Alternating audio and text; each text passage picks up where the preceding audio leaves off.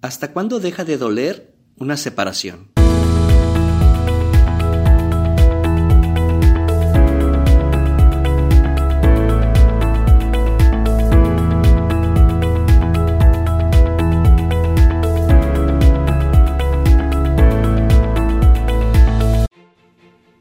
Hey, hola chicos, ¿qué tal? ¿Cómo están? Muy buenos días. Espero que ya estén levantados, que ya estén trabajando.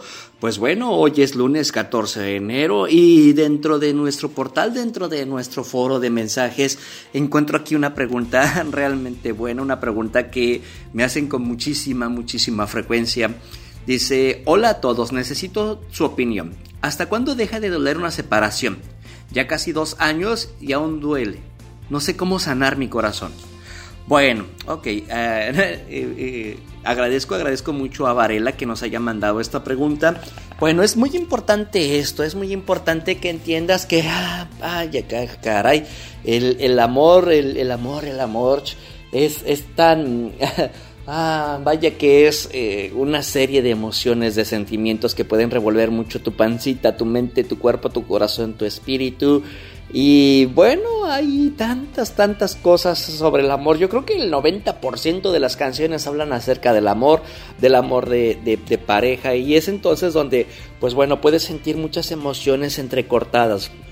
Ok, ¿qué sucede? Sucede que a veces tú puedes llegar a hacer una vida larga, muy larga, de años, incluso hasta de décadas con una pareja. A lo mejor me ha tocado ver incluso matrimonios con 30, 40 años, 50 años, donde se casaron con su primer novio, su primer novia, y aún ahí siguen, aún siguen vigentes. Eh, bueno, pues a veces sí llega a suceder eso, llega a suceder que, pues bueno, existen separaciones. ¿Cómo vamos a manejar el tema de una separación, el tema de un rompimiento, un rompimiento amoroso? Cuando, cuando estás chavo, déjame te lo explico. A mí muchísimos chavos se han acercado conmigo, 14, 16, 18 años, 20 años, y quieren andar con una chica, quieren andar con un chico. Yo les digo, mira, relájate, tranquilo, tómate tu tiempo, descansa, no te estreses, date la oportunidad de vivir tu vida, aprende, viaja, cómprate un auto, cómprate una casa. Ahorita el tema del amor, bueno, que no influye tanto en tu vida, pero pues bueno, ya sabemos cómo somos todos.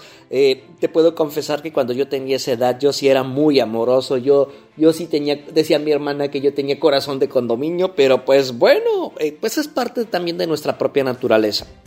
Ok, eh, la relación, la relación puede, puede variar mucho el tema del rompimiento. Te voy a decir que si fue una relación realmente afectiva, de respeto, si fue una relación en la cual eh, hubo mucha honestidad, hubo mucha apertura, mucha escucha por parte de los dos.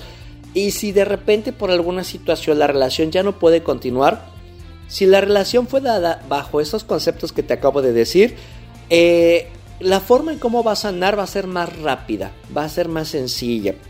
Si en algún momento tú sientes que fuiste la persona que escuchó más, que dio más de su tiempo, que estuvo más atento, que dio los regalos más grandes, no lo sé, pues entonces la recuperación puede que tarde muchísimo más tiempo. Esto se debe a precisamente hay una técnica, hay una escuela de la psicología que se llama tanatología. En la tanatología, bueno, se encarga de estudiar eh, acerca de cómo cerramos los ciclos, sobre todo con, con el tema de los duelos. Personas que fallecen, personas que, bueno, se van de este mundo pero también la tanatología nos puede hablar mucho acerca del tema de las separaciones. Separaciones de trabajo, familias, separaciones amorosas, noviazgo.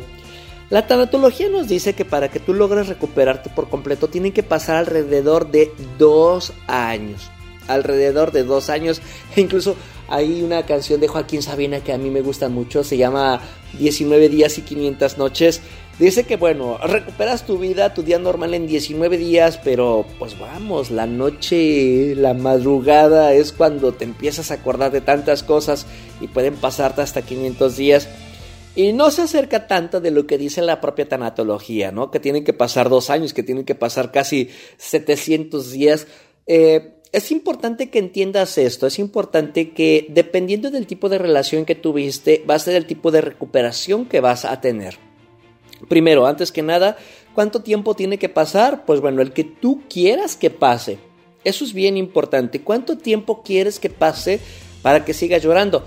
eh, yo te puedo decir, yo como coach, pues bueno, también estoy muy expuesto a, muchísimas emociones, también me enojo, también me entristezco, también me deprimo, también me frustro. Y caemos mucho sobre lo que es el tema de víctimas, acerca del tema de, bueno, ¿cómo te sientes cuando de repente caes en ese papel de víctima?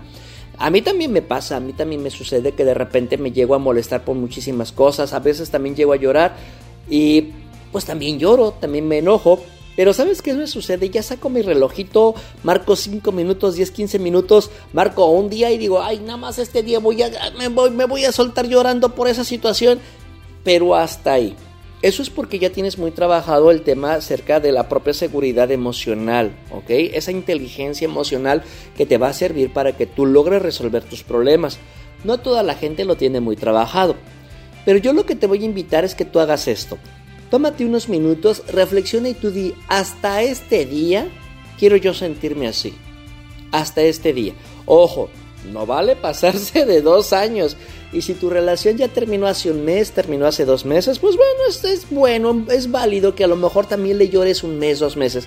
Suele suceder que a veces hay, hay chavos, ¿no? Hay chicos, hay chicas que apenas tienen un mes, dos meses de noviazgo, pues no se vale que tampoco le llores seis meses, tampoco no vale porque no estuviste tan metido en esa relación. Puede que a lo mejor tu matrimonio haya durado 10 años, tu noviazgo haya durado 5 años. Bueno, ahí sí se vale que tú puedas estar eh, sintiéndote triste por 6 meses, por 8 meses, pero hasta ahí. A lo mejor sí podemos entender que sea más flexible cuando fallece una persona, porque viviste con ella prácticamente toda tu vida y bueno, pues entonces sí es importante que aquí logres darte un tiempo más grande de duelo, pero no significa que estés llorando y deprimiéndote todos los días. Precisamente hay una película que me gusta mucho que se llama, eh, creo que se llama 500 días sin ella, creo que así se llama, no recuerdo muy bien. Corríjame si estoy equivocado, donde precisamente habla de cuántos días puedes llegar tú a estar sin una persona y cuántos días te vas a sentir mal, te vas a sentir deprimido. Entonces, eh, ¿cómo lo vas a hacer? Muy fácil, muy sencillo, date la oportunidad de marcarte un tiempo límite.